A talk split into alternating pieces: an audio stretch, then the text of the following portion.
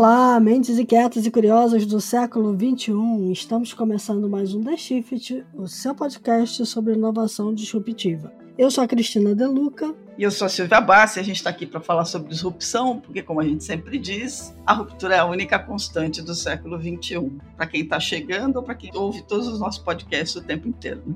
É isso aí. E o assunto de hoje tem muita ruptura, mas também tem muito encontro. Então vamos lá.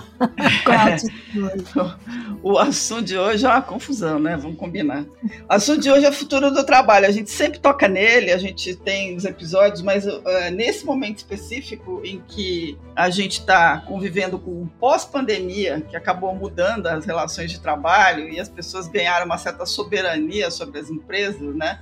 Num mundo em que você pode trabalhar de qualquer lugar, receber salários em outras moedas, ser um profissional de tecnologia atendendo diferentes empresas e vivendo um outro tipo de qualidade de vida, tem um desejo aí interessante. Mas o que permanece é, são duas coisas: a necessidade inconteste de que a gente precisa de gente que entenda de tecnologia, porque se o mundo vai ser totalmente digital ou altamente é, dependente da tecnologia digital, a gente vai precisar de gente nas empresas de tecnologia. E isso é um grande gap. Está né? Tá faltando, continua faltando milhares de pessoas não só no Brasil, como no mundo inteiro.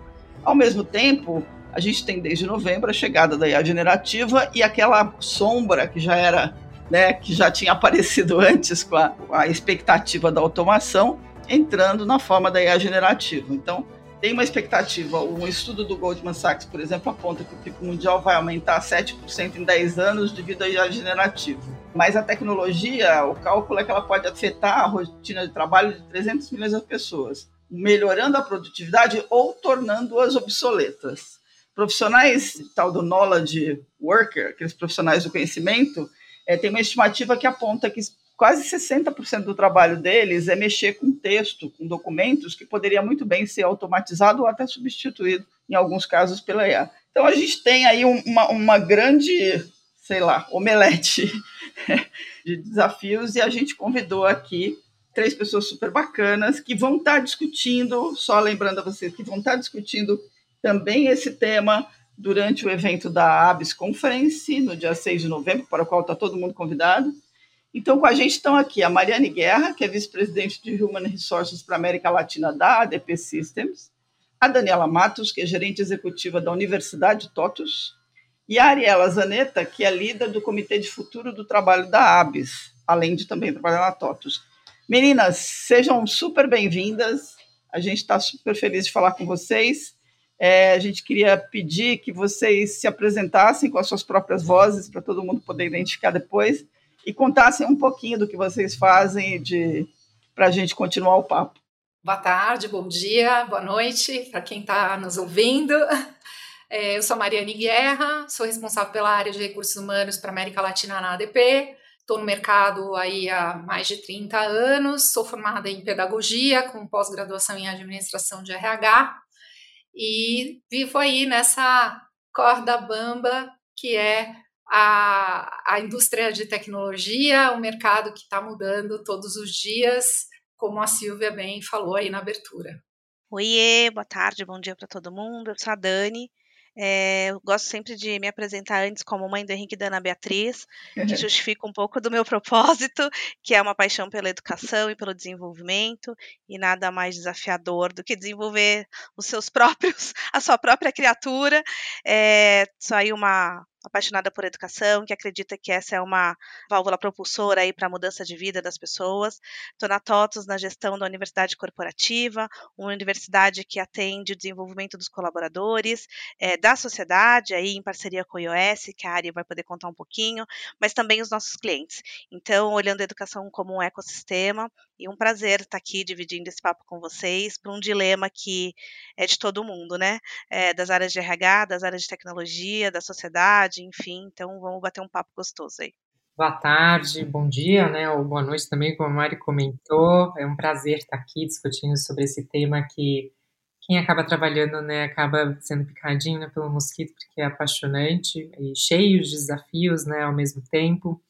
Uh, eu sou líder de relações institucionais e governamentais na TOTUS e a gente olha muito para essa agenda né, de desenvolvimento de capital humano, né, olhando para a tecnologia da informação e principalmente olhando para o ecossistema, é, trabalhando em conjunto ali com, com a Dani, né, a gente faz essa, essa dupla ali nesse trabalho. Uh, sou uma das diretoras né, do IOS, que é o Instituto da Oportunidade Social, que é, tem a TOTOS né, como fundadora e principal mantenedora, que é justamente esse foco né, de como a gente forma esses jovens uh, em vulnerabilidade, pessoas com deficiência, é, geralmente ali dos 15 aos, aos 29 anos, e também líder ali do Comitê de Futuro do Trabalho da ABS, em que a gente se reúne né, com outras, outras empresas, outras entidades, para discutir esses desafios, o que a gente, como a gente está olhando, né, como que a gente pode juntar forças, né, para trazer essas soluções e acompanhar essas transformações naturais da sociedade. Muito bacana. Eu queria, eu queria começar pedindo, perguntando para as três, né? Ah, assim, eu, eu, comentei no início de todas as mudanças que a gente veio. A gente está em 2003, quase 2024, com um modelo muito diferente de, de, de espaço de trabalho e até de, de formas de trabalhar do que a gente estava em 2019, antes da pandemia. Né? Isso, obviamente, impactou uma porção de coisas. Ao mesmo tempo, as empresas correm né, para fazer a transformação digital e isso exige um outro tipo de cultura corporativa e um outro treinamento. É, na avaliação de vocês, qual é o grande desafio desse momento para as empresas quando elas pensam em cultura de pessoas e captação de pessoas? Na minha opinião, é, um desafio enorme é a questão da flexibilidade. A gente vem ouvindo aí uma discussão incansável a respeito de modelo de trabalho, se é híbrido, se é home office e tal, mas a verdade é que os desejos por flexibilidade, eles vão muito além da questão uhum. do modelo de trabalho. Você mesmo tocou num ponto importante, né? A questão de como eu vou receber o meu salário.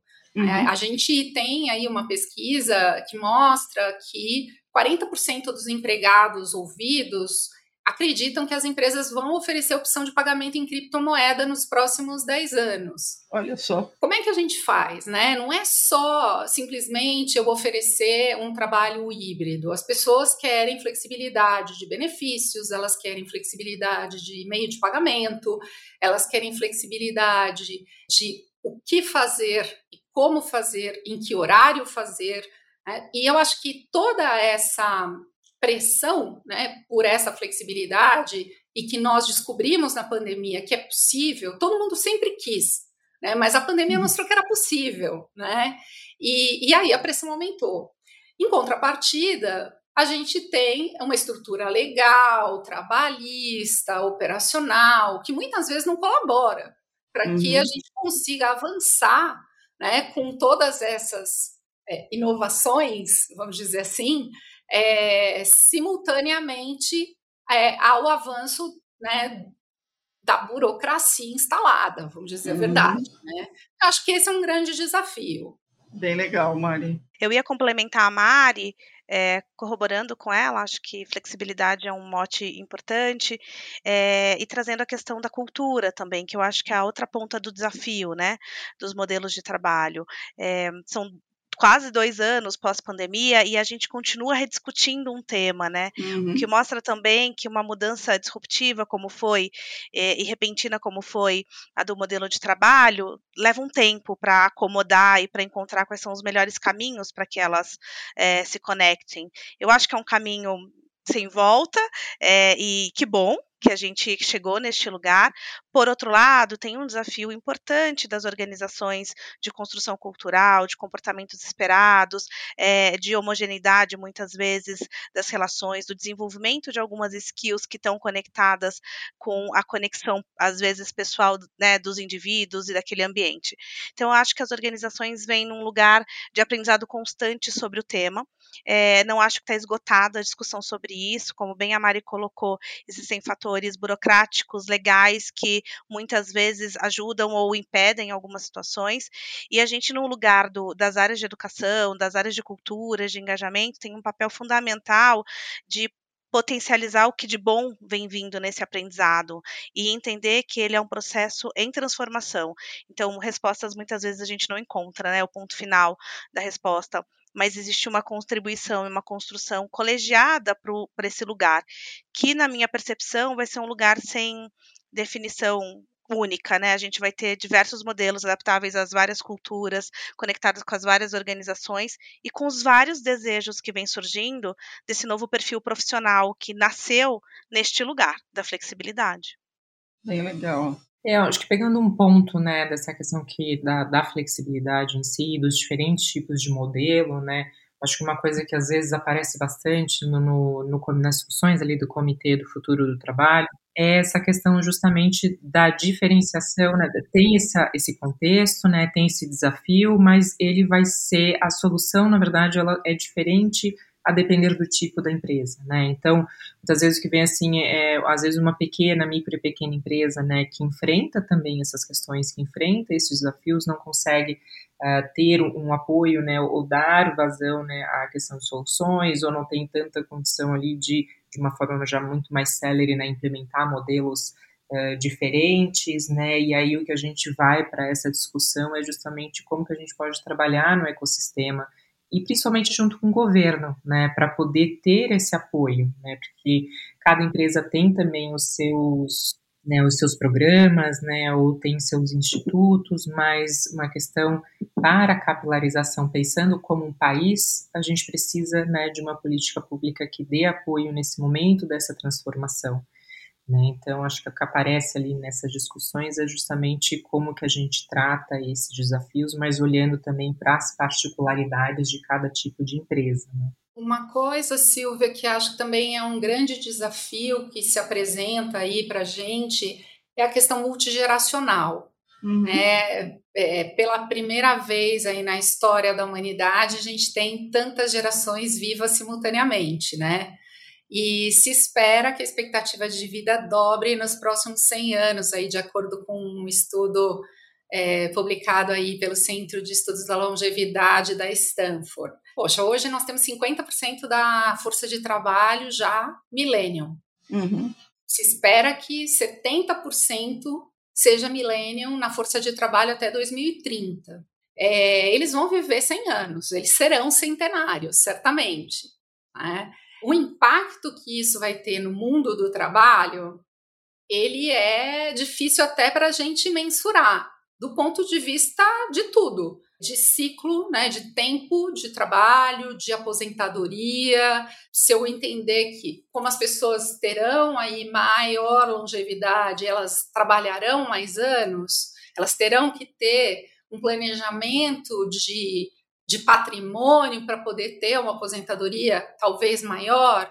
É, isso vai significar ter menos gente entrando no mercado de trabalho, ou nós vamos ter que, de fato, trabalhar a questão de, da redução da carga horária de trabalho para poder ter mais oportunidades e poder dar emprego para toda essa gente que vai estar tá aí ativa economicamente muito mais anos do que a gente tem hoje. É, então, essa questão multigeracional, é, na minha opinião, ela ainda está pouco discutida, né? as pessoas ainda não estão dando tanta atenção para ela, mas ela definitivamente é um ponto muito relevante aí para o futuro do trabalho. O número de famílias multigeracionais hoje é quatro vezes maior do que era em 1970. Caramba. 70 foi ontem, né? É, Vamos lá. Tá ali pertinho. né? É. A gente está vivendo mais, né? A gente já está vivendo mais, a questão é essa. Né? É, a gente já está vivendo mais é. e vai ainda viver mais, né? E pensa no impacto disso quando a gente olha as tábuas de previdência privada hoje, elas preveem que um homem vai viver 83 anos e a mulher 85. E você faz o que com os outros 20 que as pessoas vão ter lá na frente, né? Porque você citou o estudo da Stanford, esse estudo é interessantíssimo, porque ele coloca as pessoas Quer dizer, metade das crianças com 5 anos hoje já vão viver até os 100 anos. Né? 20% dos millennials hoje vão viver até os 100 anos. E em 2050, todo mundo vai viver até os 100 anos. Isso significa que você vai ter uma, uma vida produtiva é, e com saúde mental e física, né? Então, nós estamos falando aí que as pessoas vão ter um span de 60 anos, pelo menos, para se manter em atividade, né, se quiserem. Eu queria fazer uma provocação para vocês, porque ouvindo vocês falarem, né, são muitos desafios, desafios que andam em paralelo. Vocês falaram da questão da legislação não acompanhar, se tocou um pouco na questão da cultura, e tem também uma cultura multigeracional aí que entra em conflito, e aí a provocação é o seguinte: como é que a gente resolve o problema quando a própria liderança da empresa não está preparada para oferecer essa flexibilidade que vocês estão falando? É, eu acho que desenvolvimento de liderança, eu brinco que há zilhões de anos, acho que desde que eu entrei na área de educação, desenvolvimento de liderança é, é o top 1, né?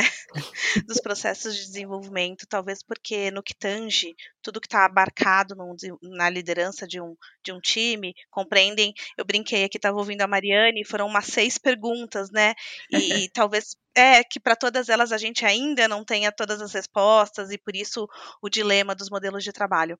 Mas a gente não vai ter espaço para ter uh, uma liderança que não esteja em autodesenvolvimento constante, que não esteja conectada com o bem-estar e, e, a produtividade conectados no mesmo lugar de importância, que não esteja preparada para uh, eh, lidar com os desafios da multigeração e potencialmente aproveitar o benefício da diversidade das multigerações, né?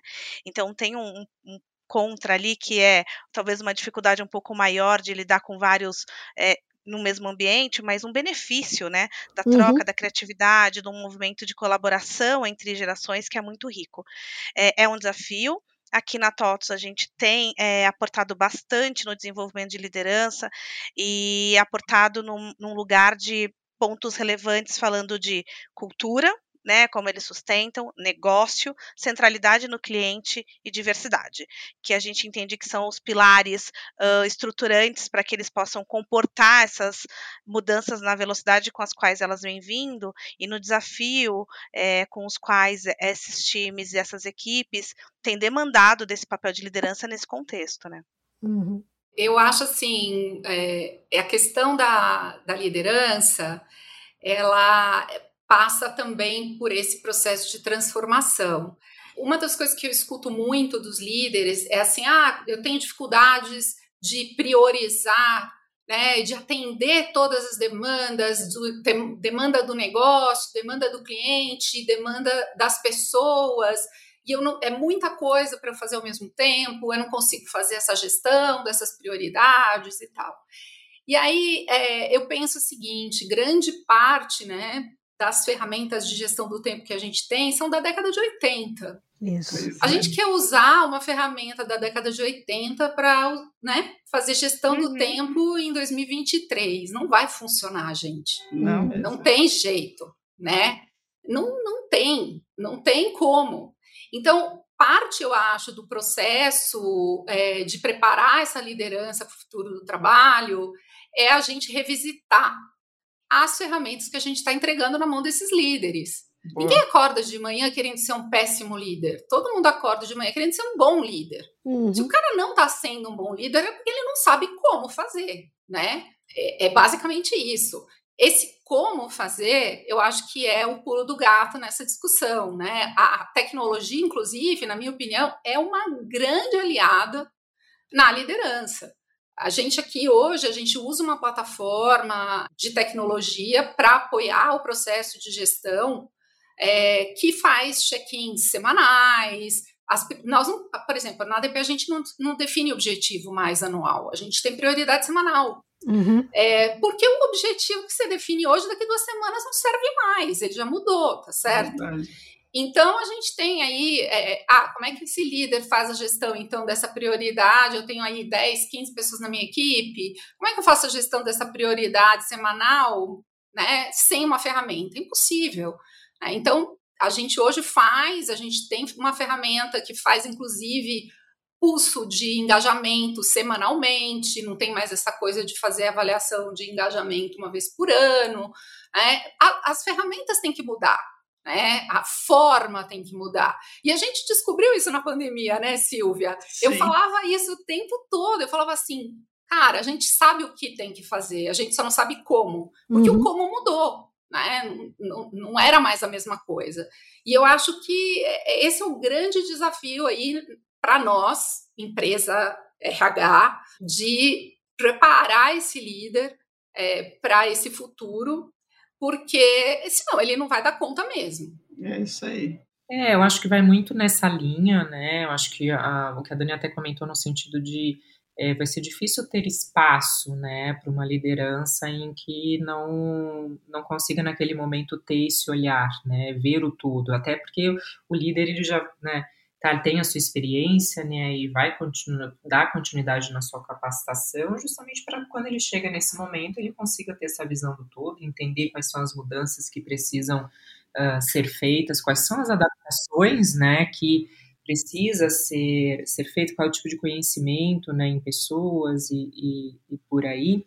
E aí, falando um pouquinho do, do meu chapéu né, ali como diretoria do, do iOS, né, a, a TOTUS vem fazendo né, esse, esse trabalho junto com as lideranças, né, porque também é uma questão de, do educar de forma constante. Né, a gente não fala só de educar uh, né, as novas pessoas, né, de reskilling, né, de, de upskilling, né, mas olhar assim, a educação dos líderes em, em estarem abertos, né, a olharem uh, outras possibilidades, né, até mesmo pensando na contratação né, de, de jovens uh, olhando ali para a diversidade, né, que pode ser um potencial. Então é um trabalho, acho que muito em conjunto e constante, né, e aí a Dani aqui como representante né, da nossa universidade né, faz esse trabalho muito bacana e eu como diretora do IAS a gente consegue ver essa diferença né, a partir dessa construção em conjunto. Né? Então é realmente acho que é um trabalho de dar as mãos e, e um processo educativo constante, né? E mostrar os benefícios, né? Mostrar os impactos, né? E acredito que o profissional, o líder que não uh, estiver aberto né, a essas mudanças, a compreender e entender esse, esses no, essas, esse novo dinamismo, né, é, uhum. eu acredito que vai ter cada vez menos espaço ali, né, no, no mercado de trabalho. Essa questão da diversidade, é, ela sem dúvida é um ponto importantíssimo. A gente vem falando aí já muito tempo sobre a questão da equidade de gênero, né? E eu vou defender aqui o meu peixe, obviamente. É, a gente, nesse último estudo que, a, que o Instituto da ADP publicou, embora as pessoas digam que elas enxergam que melhorou a questão da equidade de gênero nas suas empresas, quando a gente pergunta quanto de aumento salarial essas pessoas receberam no último ano, enquanto as mulheres relatam 6%, os homens relatam 6,7%. Ou seja, 16% a mais né, que as mulheres. Então, é, definitivamente, é, é, aí a gente tem uma questão importante da liderança, de novo, pegando aqui o que a Ariela falou, que precisa ser preparada para deixar esse bias, esse viés aí inconsciente é, de fora, né?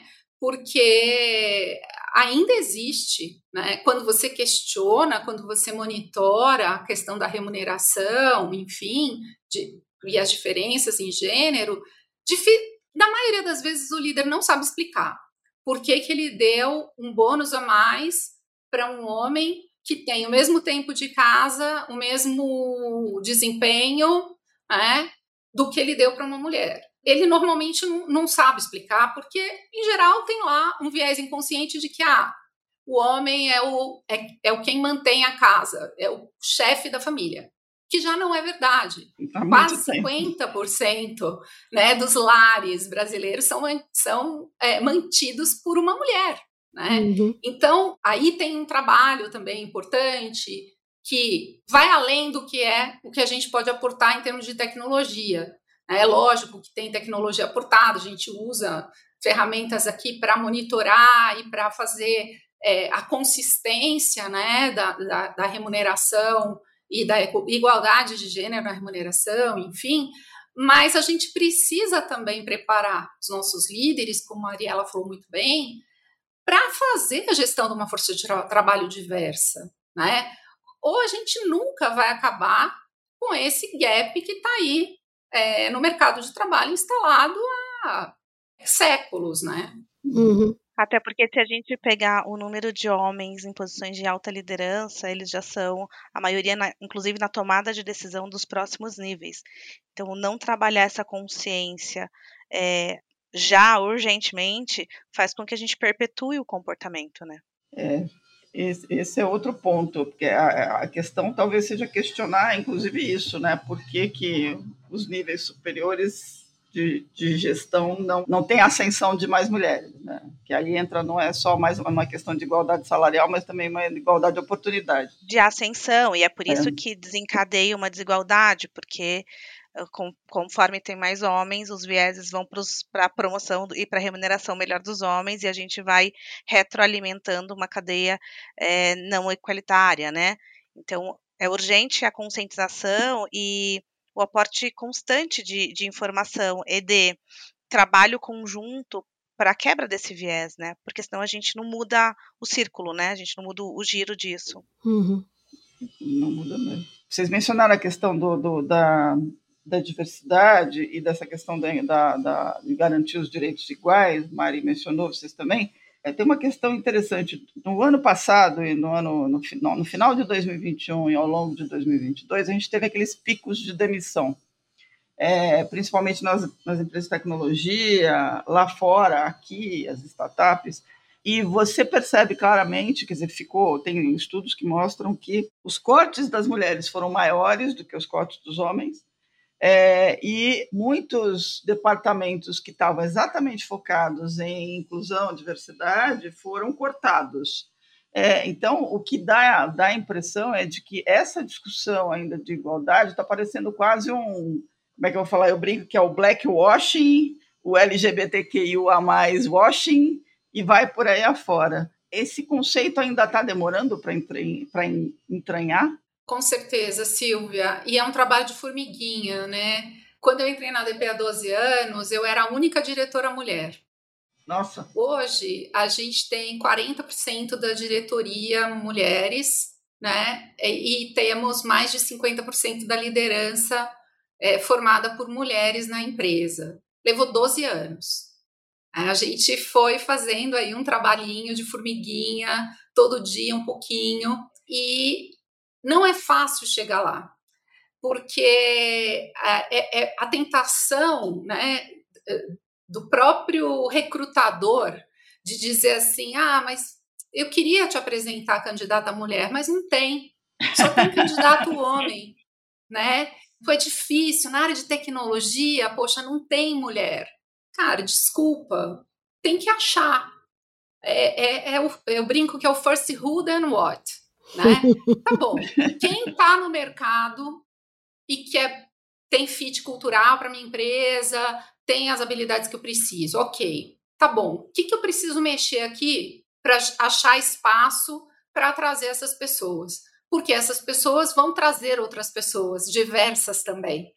E se você não fizer esse trabalho deliberado, de construção, você não consegue. E isso vem de cima, tá? É, uhum. se, se você não tiver a alta liderança comprometida, você não consegue baixar esse negócio. É, porque é, o rio corre para o mar. Isso. É aquilo que a Dani estava falando. Se a, a, liderança maior da organização é 100% masculina, é, é homem, branco, hétero, desculpa, não tem o que fazer. Vai ter uma maioria de homem branco e hétero nas posições de liderança. Então, tem que ser um trabalho diário de desafiar a liderança, de oferecer candidatos uhum. que sejam candidatos que representem essa comunidade onde a gente está inserido e de não aceitar o que é mais fácil. Porque é aquilo, ah, eu preciso contratar alguém, um desenvolvedor. Ah, tá bom. Ah, mas tem 10 candidatos homem e tem duas mulheres.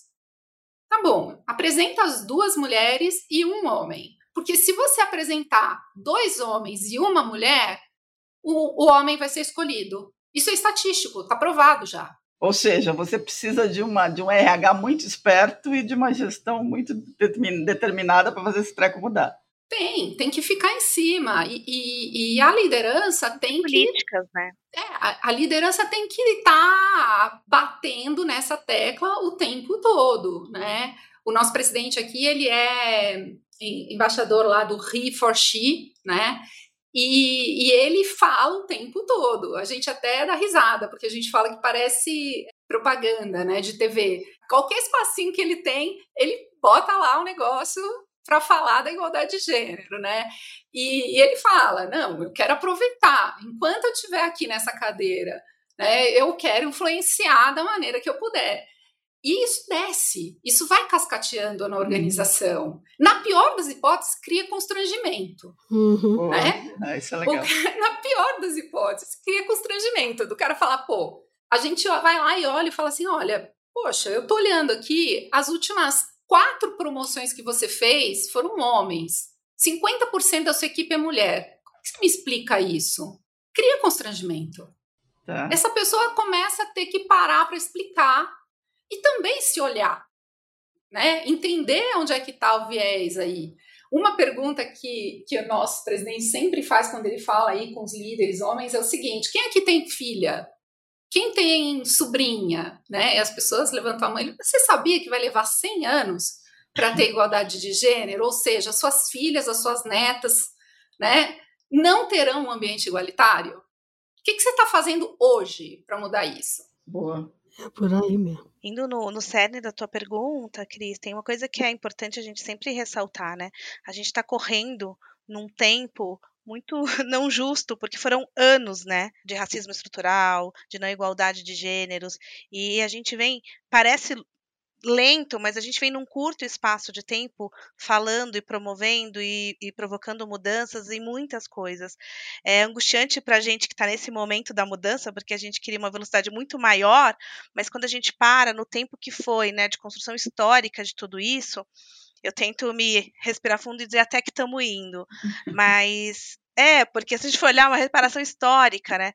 Mas tem muito trabalho a ser feito. A questão de gênero, a questão de, de pessoas com deficiências tem sido mais recorrente nas organizações, mas quando a gente olha as questões raciais, ainda tem um, um, um gap, um volume, um lugar de trabalho que é incessante, eu brinco para as nossas e para as futuras gerações. E é importante a constância no tema, não dá para a gente dar pausa, né? Então, assim, vai sempre falar disso? Sim, nos próximos anos tem que sempre falar disso disso, porque foram muitos anos falando o contrário, construindo verdades ou crenças limitantes para que a gente fale uma única vez e isso vire uma, uma verdade absoluta ou uma crença importante para o futuro. Então tem um, um, longo trabalho, eu concordo muito com a Mari. Diversidade e inclusão é um tema que não é um tema solo, é um, tempo é um tema organizacional, top-down, a gente pode fazer muito movimento bottom-up, mas top-down é muito importante. Mas eu costumo dizer que a gente pode, como membros unitários, Arielas, Marianes, Cris, né, é, provocar as organizações na, nas quais a gente está e começar pelo que é possível. Então, às vezes, a, a provocação é um número menor, é, a gente provoca com um programinha é, afirmativo ali, embutido dentro de um programa de mentoria, para mentoria feminina, e a gente vai provocando e fazendo ações acontecer de fato.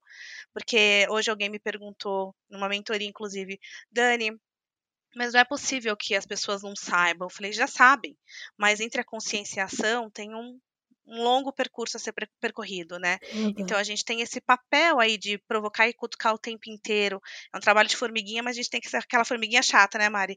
Que tá Sim. ali incomodando, que quem pisar vai falar, ops, deixa eu tirar o pé e resolver isso logo para parar de, de incomodar, porque é muito fácil voltar para o lugar de partida, né? É, eu acho que é, pegando esse ponto da, da Dani, né, que a Dani comentou, da consistência, né? Porque a gente está falando, querendo ou não, de uma mudança de comportamento, né? Uma mudança de visão, né? Que vem sendo construído no processo histórico e a gente, como colaboradores dentro né, de uma empresa da gestão, né, é, a gente tem um papel fundamental em manter essa, essa narrativa, né, manter esses olhares abertos, né, manter ali a atenção para esse tema, em que muitas vezes até mesmo a gente que é, é pró nessa temática, estuda, todas as, às vezes a gente também se pega tendo algumas atitudes e fala, opa, isso aqui, né, a gente precisa, precisa olhar com mais carinho, preciso mudar o meu, o meu comportamento. E, e começar a, a transformar essas, essas informações, né, e essas mudanças ali de comportamento para programas práticos mesmo, né? Então, de novo, né, falando como como iOS, né? A gente teve a oportunidade de participar de um, de um edital que uh, seriam construídas né, quatro turmas para uh, capacitação em desenvolvimento web, programação ali. E o iOS decidiu, não, eu vou tentar fechar uma turma só de mulheres. E foi trabalhar para tentar fechar uma turma só de mulheres e conseguiu, né, fechar uma turma de 30 mulheres. Né? Então, muitas vezes, óbvio, né, é, às vezes é mais difícil, mas é colocar isso como um ponto focal, né? E a mensagem ela é constante, né? Um lembrete constante, né? Pensando justamente nessa mudança de comportamento, né? No médio e longo prazo. Muito bom. É, eu, eu acho que essa questão do tempo, é, eu concordo, né? A gente vem arrastando aí um, um, um legado histórico que vai demandar muito esforço ainda. Mas, cara, desculpa, né? A tecnologia vem avançando décadas a cada ano, uhum. certo? Se a gente olhar aí as últimas tecnologias que tempo que levaram aí para atender 500 mil, chegar em 500 milhões de usuários, o telefone levou 50 anos, o Facebook levou 4.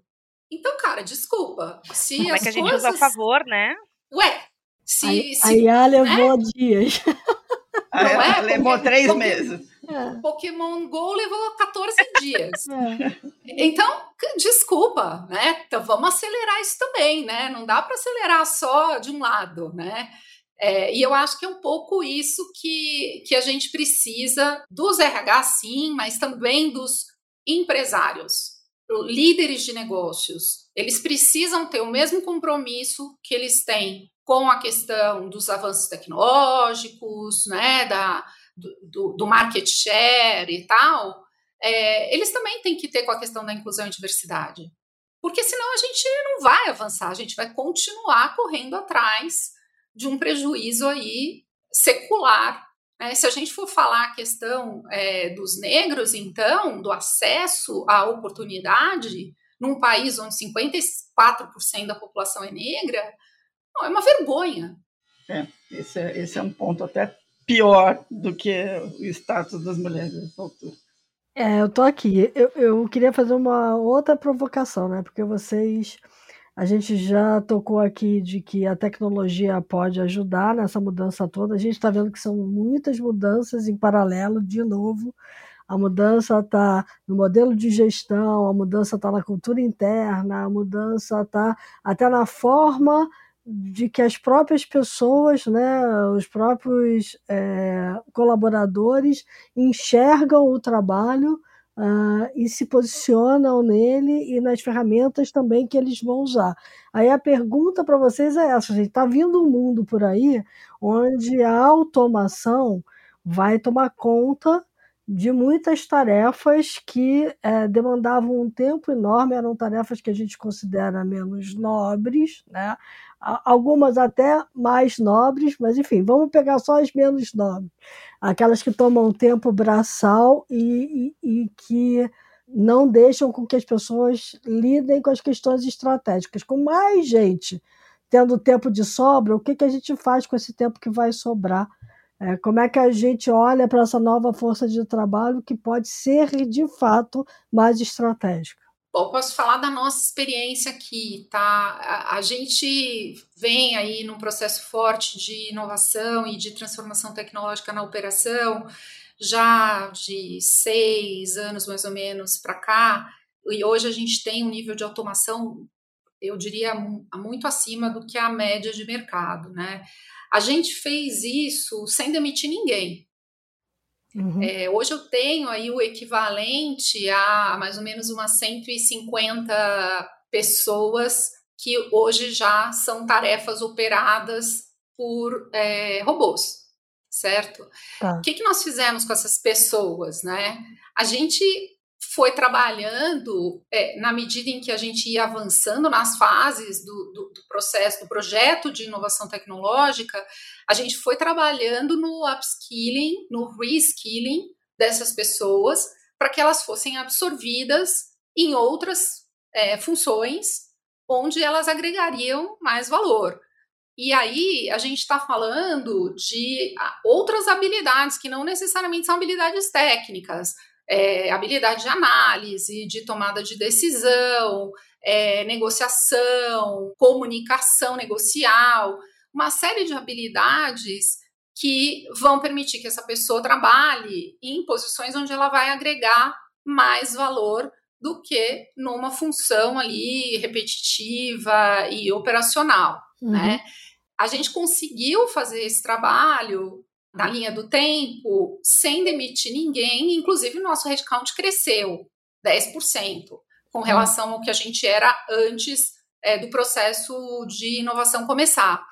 Mas é isso, você tem que planejar, você tem que fazer um workforce management sério. Você não, de um dia para o outro, automatiza a sua operação inteira. Uhum. Você vai fazendo isso aos poucos. Não dá para deixar para pensar nisso na hora que você vai botar o robô no ar. Você tem que pensar nisso seis meses antes de começar o processo de, de implantação de uma ferramenta dessa, para que você tenha tempo é, de preparar essas pessoas para serem absorvidas com o crescimento do negócio, né? Então, eu acho que aqui é, tem uma questão importante que é, a gente às vezes escuta, né, a empresa falar assim, ah, mas paciência, eu tenho que crescer, eu tenho que aproveitar a tecnologia a meu favor, eu tenho que melhorar a minha margem, né? Uhum. Ok, mas a gente não pode esquecer da nossa responsabilidade social também. Uhum. Né? Responsabilidade social não é só fazer trabalho voluntário uma vez por ano, né? É eu ter responsabilidade social é, com relação àquelas pessoas que eu emprego também. Então, é, eu acho que existe aí uma discussão, e, e, um pouco indo na. voltando lá naquele ponto da questão da longevidade, né? Essa questão é uma questão social, é de todos nós. Ela não é um, é um problema dos empresários, dos RHs, das, dos financeiros. Todas essas autarquias né, vão ter que juntas pensar é, nas soluções para esse negócio, porque definitivamente é, o cenário é muito sério e muito perigoso se a gente não tomar é, as decisões dentro do timing necessário, né? Muito bom. Eu acredito que no processo de transformação digital das organizações, existe dentro do processo de transformação digital uma transformação dos postos de trabalho, né? Cada função tem um potencial de ser reinventada. É, e essa reinvenção está na conexão de quais conhecimentos ou aprendizados a gente pode, no momento dessa transformação, aportar para esses indivíduos, para que a gente tenha essa responsabilidade social que a Mari trouxe muito bem, que é de não devolver para o mercado as pessoas que foram, entre aspas, substituídas por uma tecnologia, mas muito pelo contrário. Qual é o valor agregado daquela, daquele posto de trabalho, daquela função que até aquele momento funcionava e como ele pode pode ser reinventado para um olhar de futuro estratégico dessa organização. É, o investimento em tecnologia, o investimento em pessoas, uma transformação digital, deve andar lado a lado, para que a gente possa ter no fim pessoas estratégicas e estratégias sustentáveis para pensar no futuro das organizações e as funções possíveis dessa digitalização, de fato trabalhando a serviço de um resultado e da evolução dessas pessoas e não o contrário, né? As organizações ainda são tangidas na sua maioria pelo capital intelectual de quem constitui lá dentro. Então, como é que essa transformação acontece? Mas é um super desafio. Quando a gente fala de uma organização tech como as nossas, eu consigo ver isso de maneira um pouco mais palpável. Quando a gente olha uma organização como o varejo, por exemplo, eu tenho essa big preocupação social que a Maria apontou, assim, 80% dos postos podem no futuro serem substituídos por uma digitalização, mas essa, dessa população toda, talvez 10% esteja é, apta a um reskilling e um upskilling na velocidade que essa transformação vai acontecer. E como é que a gente socialmente reintegra essa população num lugar de conhecimento novo para que elas possam convergir para esse novo mercado de trabalho, né? É, acho que uh, pegando esse gancho, né, da, da Mari sobre a questão, né, do, do planejamento, né, de entender como se faz, e também é, da Dani, né, e, que a Maria também comentou, mas no sentido de olhar para essas pessoas e disponibilizar uma educação para que ela possa estar em outros postos, né, ali no, no comitê, né, Futuro do Trabalho, a gente procura sempre disponibilizar a cada reunião uh, possíveis entidades, né, possíveis parceiros para levar para fazer né, a apresentação de como trabalham, como pode auxiliar as empresas né, nesse processo né, uh, educativo, né, nesse processo de, de transformação, porque muitas vezes a gente acaba, a empresa em si não precisa de algum parceiro, né, precisa de algum fornecedor dentro desse projeto, né? Uhum. E muitas vezes uh, tem já né, instituições fazendo isso, tendo esse trabalho, né, ofertando esse trabalho que podem auxiliar a empresa. Então a gente sempre procura uh, dar esse espaço, né, para essas entidades. A ABS tem parceria com uh, diversas delas, né? E muitas vezes elas também vêm procurar a ABS porque sabe que pode ter esse espaço ali de troca e com esse olhar também de entender que é, muitas vezes essa experiência né, é, vai ser diferente para uma microempresa, né, para uma pequena empresa, para uma média e para uma grande, e como o que há no ecossistema pode auxiliar a empresa em si a fazer essa, ter esse olhar. Né? Acho que uma coisa muito importante é que é, essa é uma realidade que ela já está é, fortemente percebida pelo trabalhador também, entendeu? Uhum. Nesse último estudo que a gente fez, é, 20% dos trabalhadores disseram que eles não têm as habilidades necessárias para avançar nas suas carreiras nos próximos três anos, e 40% dos brasileiros disseram que os seus empregadores não falam com eles sobre desenvolvimento de carreira e treinamento de habilidades requeridas, nem para o seu emprego atual. Isso, é. Oh, medo. É duro, hein? É uma realidade Aí, cara, que a gente vive em grandes empresas, com é. certeza. Aí fica difícil, né? A gente vai continuar despejando no mercado pessoas que é, são inempregáveis, né? Que a Dani falou. Como é que eu coloco no mercado uma pessoa que depois ela não tem uh, as habilidades mínimas aí de empregabilidade para se recolocar? É, então, é, eu acho que tem uma responsabilidade das organizações de criar as oportunidades, mas também tem uma responsabilidade dos trabalhadores de investirem no seu desenvolvimento. Hoje, a tecnologia é uma super aliada. Você tem muita coisa online gratuita, muita coisa. É, então, é, eu acho que também tem um, um, um, lado aí que a gente precisa estimular e provocar né, as pessoas a serem protagonistas da sua própria carreira. Isso para ontem, né? É, para ontem. E tem que ser um ciclo virtuoso, né? Porque a própria, o próprio gestor dessa pessoa precisa incentivar que isso aconteça e não desestimular, porque a gente vê muitas vezes um desestímulo ali, né? Então, tem uma sobrecarga de trabalho muito grande, cada vez maior, cada vez menos gente para absorver essa carga, e aí você não consegue ter tempo de fazer é, o seu, a sua requalificação que você gostaria de fazer. Então, acho que a própria empresa também tem que meio que incentivar, ó, vai lá, né? Dá um tempo, separa aqui, sei lá, um, um tempinho para fazer. Né? Bem por aí. Você sabe uma coisa interessante? É que a gente já fez vários podcasts sobre esse tema. E é a primeira vez que a gente está pegando gente que está com a mão na massa dentro de empresas grandes de tecnologia. Então, é a, a visão que vocês estão trazendo soma tudo que a gente já falou até aqui, mas de uma forma muito pragmática, que a gente nunca tinha falado.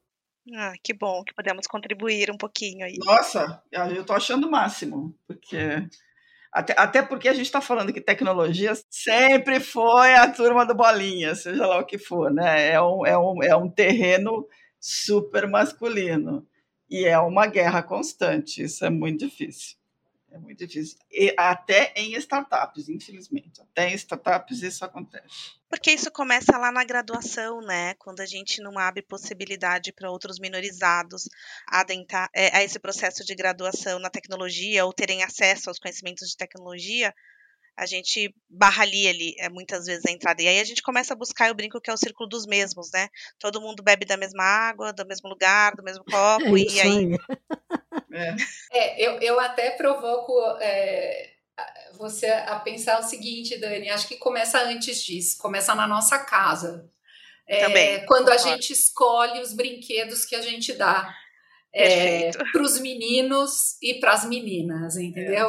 É. Você dá um Lego para um garoto e aí você dá uma boneca para uma menina. é, você está reforçando o bias, né?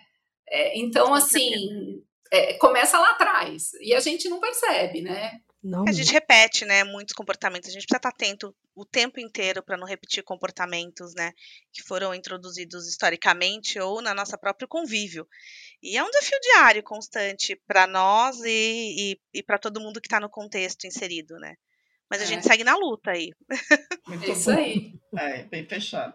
Ok, meninas, vamos para os insights então, para as dicas de vocês e nossas. Bora. Vamos lá.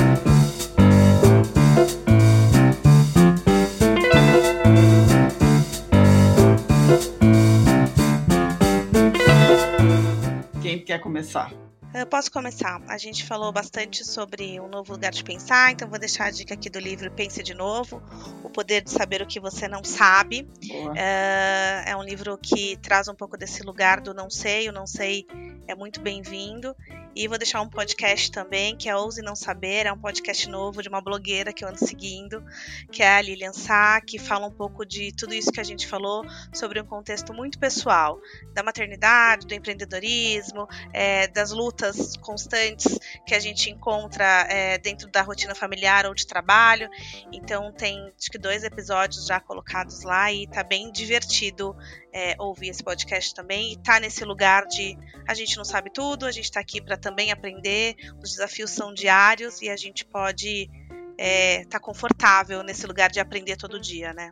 Muito bacana. Bom. Bom, eu, a minha dica aqui vai é, também é um livro, é, apesar de que tem é, TED disponível também desse autor, é o livro Procrastine de Propósito.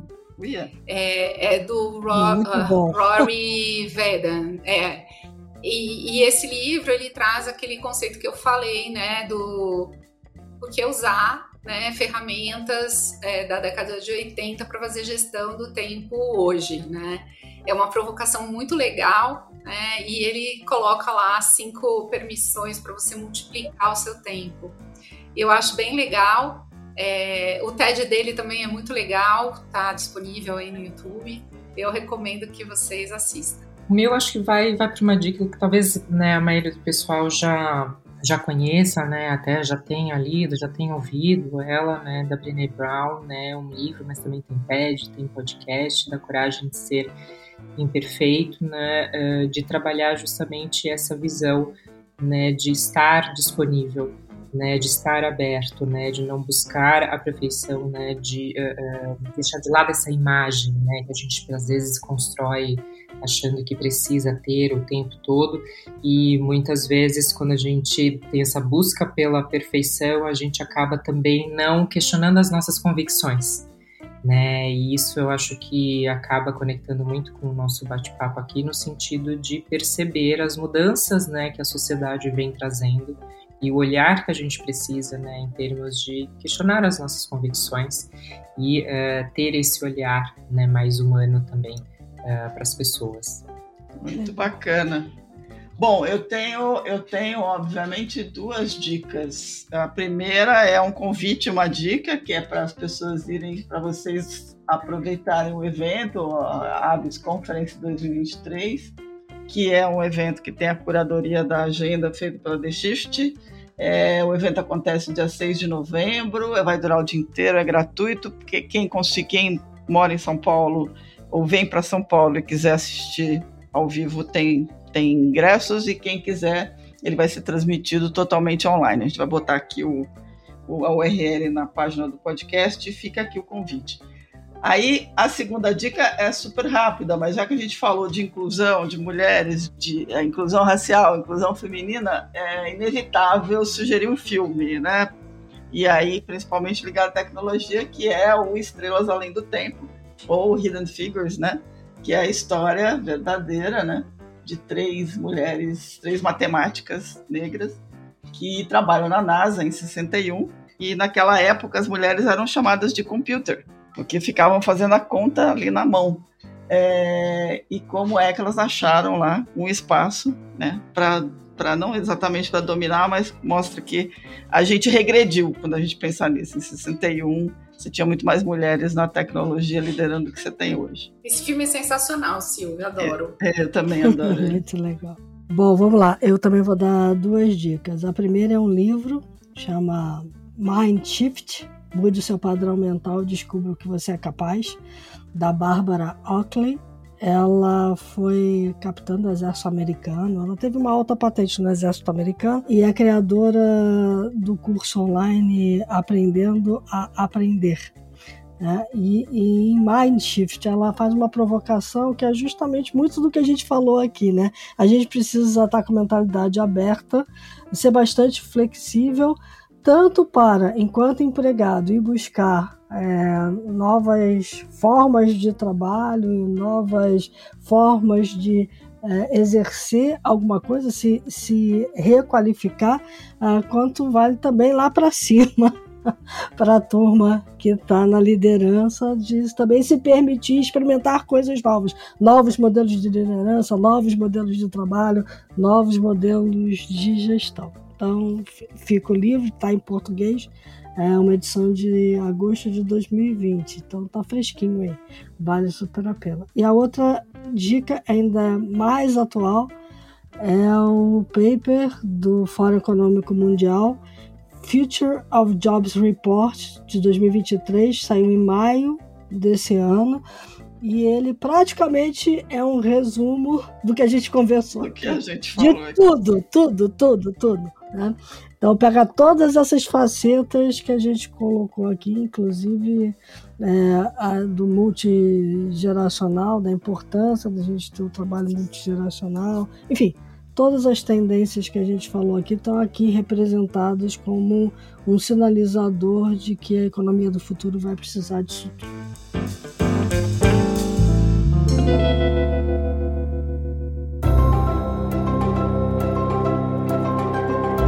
Bom, Mari, Dani e Ariela, a gente só tem a agradecer. Foi um papo muito bacana, como diz a Cris, foi um viés muito genial que a gente buscava fazer há tempo. Então, obrigada mesmo de coração pela generosidade de vocês. Foi, a gente espera que trazer vocês outras vezes aqui para conversar. Ah, a gente que agradece. Muito bom fazer essa troca. Legal. Obrigada, meninas, foi ótimo. Muito bom. Bom, para quem nos acompanhou e adorou a conversa, dicas, sugestões, críticas, elogios, mandem um e-mail para news@theshift.info. Lembrando que a The Shift não é só um podcast muito bacana, mas é também um ecossistema todinho para ficar aí vasculhando e trazendo as informações dessa transformação digital e desse mundão sem porteira que muda todo dia. Entrem lá no site www.theshift.info, assinem a newsletter. Se quiserem ajudar a gente, assinem para a gente poder pagar o boleto. É, e até a próxima semana. Cuidem-se bem e vão ao Abs Conference, porque vai estar tá bem bacana. É isso aí. E lembre-se dos nossos dois motes. Né? Enquanto a gente está conversando aqui, o mundo lá fora está mudando pra caramba.